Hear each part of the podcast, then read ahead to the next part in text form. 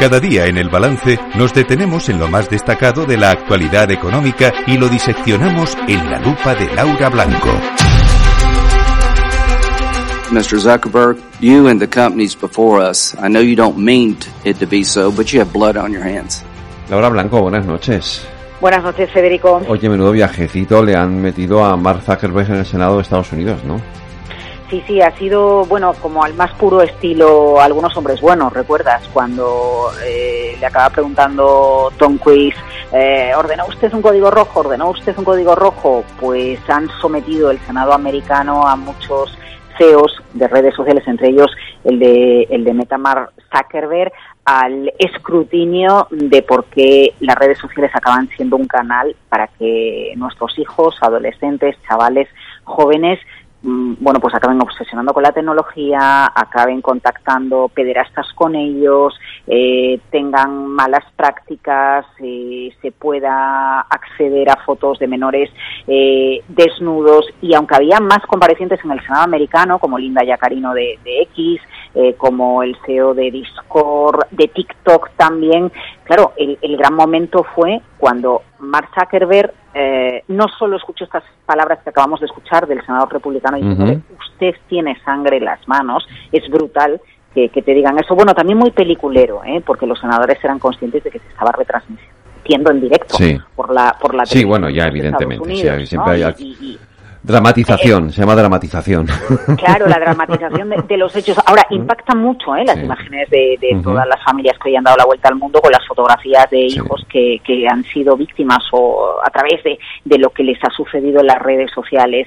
Y otro senador diferente le acabó preguntando a Mark Zuckerberg, eh, no tomó medidas en relación a que no despidió a nadie, eh, no va a hacer nada, no va a hacer nada y no se ha planteado usted pedir perdón, está en la televisión nacional, tiene a todo el país mirándole porque no pide perdón y Marsa que ves ahí ese momento cuando se da la vuelta, eh, se le escucha muy bajito porque los micros no le apuntan a él y, lamenta lo que ha sucedido, pero él durante toda su comparecencia insistió en que están intentando mejorar las herramientas para evitar eh, que las malas prácticas puedan producirse. Aquí hay dos realidades, Fede. Eh, mm. padres, adultos, tíos, no hay, por qué ser padre, ¿no? Eh, da, igual, todos estamos preocupados por los riesgos que Oye, yo es que lo he vivido, no las mías, sino las propias carnes de mi hijo adolescente, ¿eh? O sea que yo esto ya lo he pasado, entonces yo sé de qué estamos hablando. Claro. Y, claro, la cuestión es cómo se soluciona, porque por un lado todos estamos muy preocupados, pero es muy difícil quitar teléfonos con las reacciones de los adolescentes cuando no queremos darle la tableta, cuando no le queremos dar acceso a Internet, y luego somos los adultos, los mayores, los que por mucho que digamos que no, estamos hiperconectados todo el día, a veces porque nos fuerza el trabajo, a veces porque nos gusta y porque resulta más cómodo tirarnos en el sofá y, y ver el teléfono o estar pendiente de un comentario en una red social. Así que, por supuesto, la culpa es de, de las redes sociales. Es muy interesante que el Senado de Estados Unidos examine a los líderes de las compañías. ¿Tú te imaginas que aquí en el Senado pusiéramos a empresarios del IBEX 35, porque estamos hablando de Meta, una de las mayores empresas de capitalización del mundo, que pusiéramos a empresarios del IBEX 35 a cuestionar sus prácticas. O sea, en algunas cosas yo sigo considerando admirable lo que hace Estados Unidos. Otra cosa es que esto sirva de algo y que realmente salga una ley en Estados Unidos donde se ejerza algún tipo de control sobre las redes. Ya, efectivamente, así es. Pero lo cierto es que eh, algo hay que hacer. Y, eh, y, quien tiene la capacidad, el poder para hacer algo es Mark Zuckerberg. Bueno, se hace a través de la regulación, poniendo límites a lo que pueden hacer las redes sociales, pero ya sabes lo que sucede con la regulación, siempre va por detrás de la innovación. Bueno, ya, por supuesto. Llegará eh, un evento nuevo y cuando se dé alguien cuenta o nos demos cuenta del impacto que ha generado, pues llegarán los reguladores eh, para, para intentar legislar. Mm. Federico, hace años que Netflix publicó ese documental en el que te explican cómo funcionan los algoritmos de las redes sociales para que tengas, para que estés enganchado todo el día. Es que antiguamente no te enviaban un email diciéndote tienes X visualizaciones de tu perfil. Han mm. hecho un comentario sobre lo tuyo, porque eso al final a lo que te llama o a lo que te lleva es a decir, ah, espérate un segundito, que voy a ver LinkedIn, espera un segundito, que voy a ver X, espera un segundito. Bueno, y a los chavales más jóvenes me da igual Discord o TikTok, porque realmente la adicción que genera TikTok cuando empiezas con el dedo a pasar los vídeos es brutal. Y en TikTok, eh, lo último que a mí me están diciendo es que ya no se trata de una red social para chavales de 15 o de... O de no, no, no, no, ¿eh? Eh, el, el, perfil en TikTok ya estamos 40, 45 años. Estamos todos ahí. Estamos todos, efectivamente.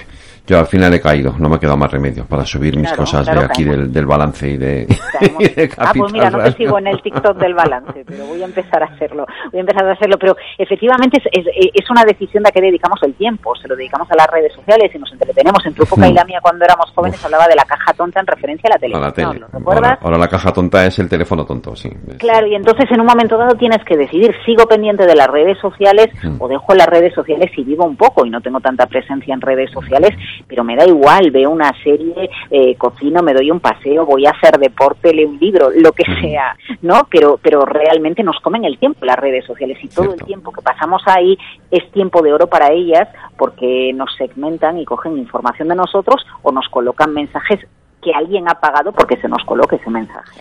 Oye, muy rápido, semana de resultados de las principales eh, entidades financieras españolas. Mañana, de hecho, si no me equivoco, tú te vas a, ver a, los resultados de la Caixa. Hoy ha presentado Sabadell, ayer el BBV. En fin, estamos teniendo bueno, la semana grande y los resultados grandes, todos resultados récord, hoy lo hemos vuelto a ver en el Sabadell. A mí en el Sabadell un apunte que me ha gustado mucho, al margen del tema que tiene en el Reino Unido con TSB, es la evolución del crédito en 2023, porque cae el crédito para concesión de vivienda, obvio, a la vista de los datos que tuvimos en el año, pero fíjate, Federico, sube un 25% el crédito al consumo, ¿eh? Eh, lo cual quiere decir que igual que muchas familias tiraron del ahorro embalsado en el COVID, otras familias han tenido que tirar de, créditos al consumo que, ojo, tienen los tipos de interés más altos y ahí la banca también gana mucho dinero eh, porque, bueno, pues fuese para viajar o porque para desencadenar determinados consumos no tenían el ahorro adecuado.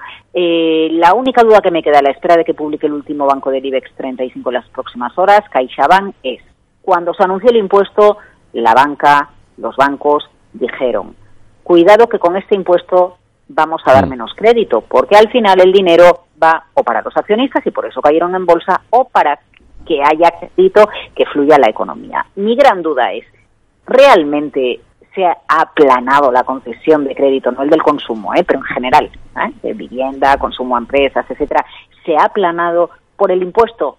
Ah, yo me temo que no, yo me temo, vez que contestan en las próximas horas desde CaixaBank, yo me temo que, que el crédito se aplana por la subida de los tipos de interés y a la vista de lo que estamos viendo anoche Powell en Estados Unidos, eh, los mensajes que nos van llegando ya del Banco Central Europeo, que hasta que no vean que está bien amarrada la inflación, aquí no va a bajar tipos de interés absolutamente nadie, Federico. Y ese, eh, la subida de tipos de interés es lo que frena la concesión de crédito, no el impuesto que le han puesto a los bancos. Lo digo también por los argumentos que ellos utilicen, que realmente digan que son empresas privadas y que el beneficio lo quieren repartir entre sus accionistas o para tenerlo ellos, no para que se lo lleve un gobierno, ¿no? Porque es completamente válido defender esa posición, la compartan unos, o no la compartan otros.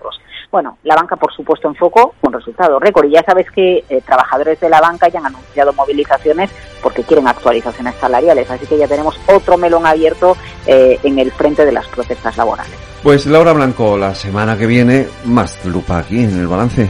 Cuídate, buenas noches y buen fin de semana. Hasta luego.